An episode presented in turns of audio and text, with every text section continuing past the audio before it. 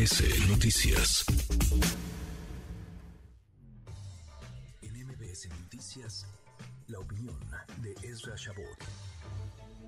Ezra, querido Ezra Chabot, qué gusto, qué gusto saludarte. Si uno lee lo que se votó y aprobó ayer en el Consejo Nacional de Morena, parecería que habrá competencia real porque las corcholatas todas dejarán sus cargos, no se meterían los gobernadores ni los integrantes del gabinete y habrá cinco encuestas, una del partido, cuatro de casas encuestadoras. ¿Cómo ves las cosas, Ezra? ¿Cómo estás? Muy buenas tardes. Hola, buenas tardes, Manuel. Buenas tardes. Pues ahí está el método un poco raro, obviamente, de estar haciendo encuestas otra vez que son negociadas, encuestas en donde de lo que se trata es de encontrarle algo así como la cuadratura al círculo.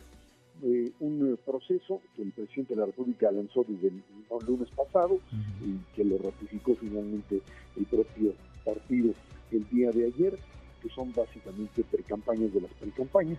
Eh, le ponen nombrecitos que el comité de, que el representante de, del eh, proyecto de transformación, el coordinador de la transformación, etcétera, para hacer una, una precampaña y para, para septiembre tendrías candidatos.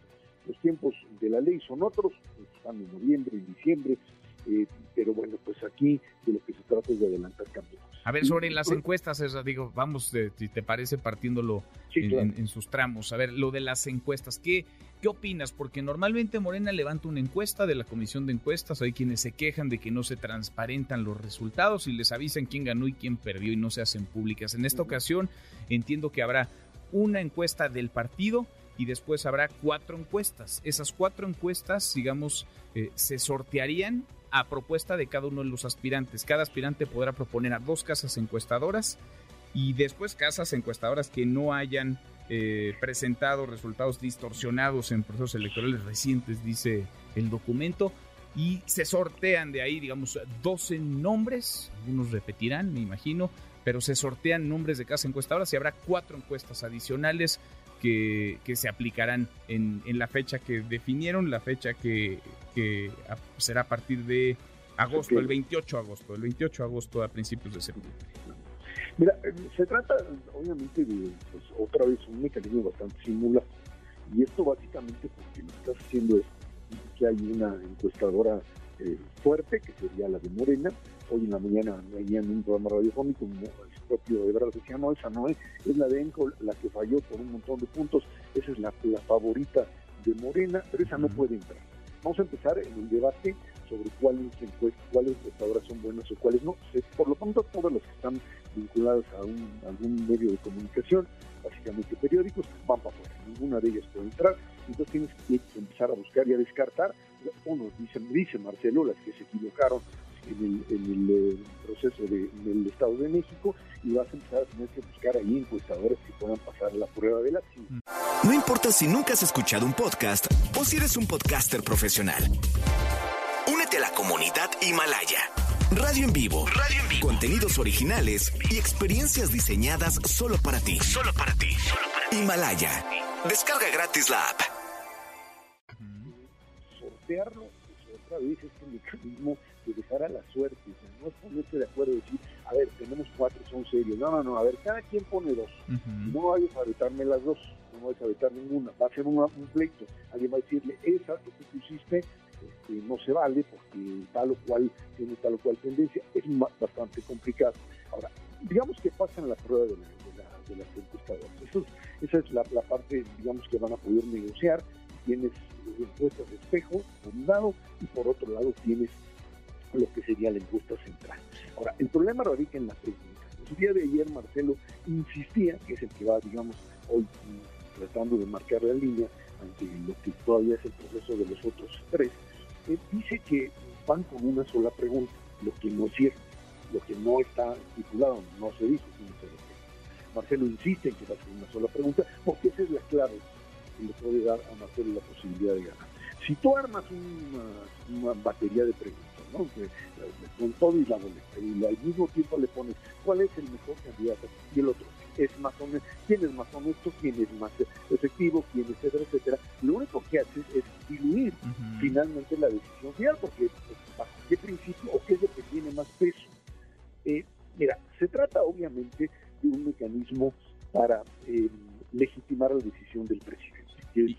Oye, y con el que parecen hasta ahora todos muy conformes, ¿no? Porque ayer estaban todos muy conformes. Es más, hay quien le da una lectura, me incluyo, en donde parecería que lo que pidieron Monreal y Ebrard desde hace un buen rato, piso parejo, que se separen de sus cargos las, las corcholatas todas, que no haya una sola encuesta, que haya tiempo para moverse, para hacer una especie de campaña, se los, se los dieron, se los dieron Nada más que lleguen a un punto final que sería que no compitan. Se trata de que se presenten y vayan por todo el país, pero que no hablen. Es básicamente lo que les están pidiendo. Que no hagan lo que han hecho hasta ahora. Que no hagan debates, ¿no? Pero que sí hablen. No, bueno, pues no, no puedes, no puedes, no puedes criticar al otro, no puedes eh, decir que no. Hoy, insisto, hacerlo en un medio abiertamente decían, no, pues que, está bien, debates no, pero que vengan aquí a la determinada estación de radio, etcétera, que programa, y platicamos.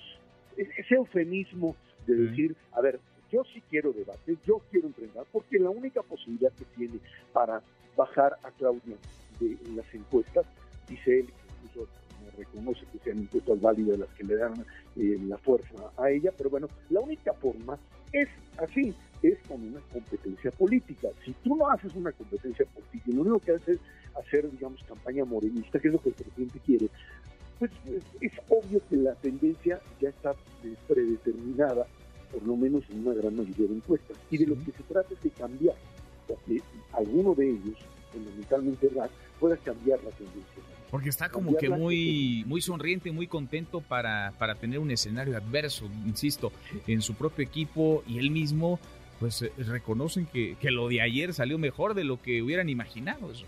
Sí, claro, porque lo que tenías era una cargada muy fuerte, o sea, tenías gobernadores, lo, que les prohibieron hacer, a ver, ¿cómo lo que vienen haciendo hoy? Hasta el día de hoy de ayer que gobernadores se pronunciaban por Claudia, etcétera, toda esta cargada, que no es más que tratar de interpretar el sentir del presidente, bueno, ahora lo que tratan de hacer es darles juego, tratar de evitar la Lo que tú decías en el principio y de lo que escribes hoy en el Heraldo es, es muy claro, Manuel. Estamos ante un fenómeno en donde lo importante para el presidente es que esto no se rompa. Y lo importante para los competidores es que tengan la posibilidad al menos de poder alterar, poder cambiar el resultado final de la decisión presidencial. Y creo que en ese sentido pues se trata de eso, ¿no? De un mecanismo que no tiene precedente, en donde el presidente hoy tiene una decisión bastante clara, pero que la pone, la pone en juego bajo el principio de, a ver, ahí se las dejo, no me enloden en el lugar, no me hagan pedazos por la estructura partidaria, vamos a ver si se puede. Por lo pronto, a mí me queda claro que Marcelo va por mm, matar o morir. No, no tiene otra alternativa y por eso esta idea, este rollo que se aventaron ahí de que no se vayan a presentar en medios contrarios a la 4T, también ya escucha Marcelo decir, no, están locos, pues ¿cuáles son medios?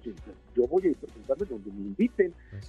E, ese tipo de elementos no van a ser respetados porque son, digamos, concesiones que se dieron a grupos relativamente radicales o radicales dentro de la 4T, que no van a proceder, por lo menos porque pues habría una forma muy clara de en dónde aparecer y no aparecer.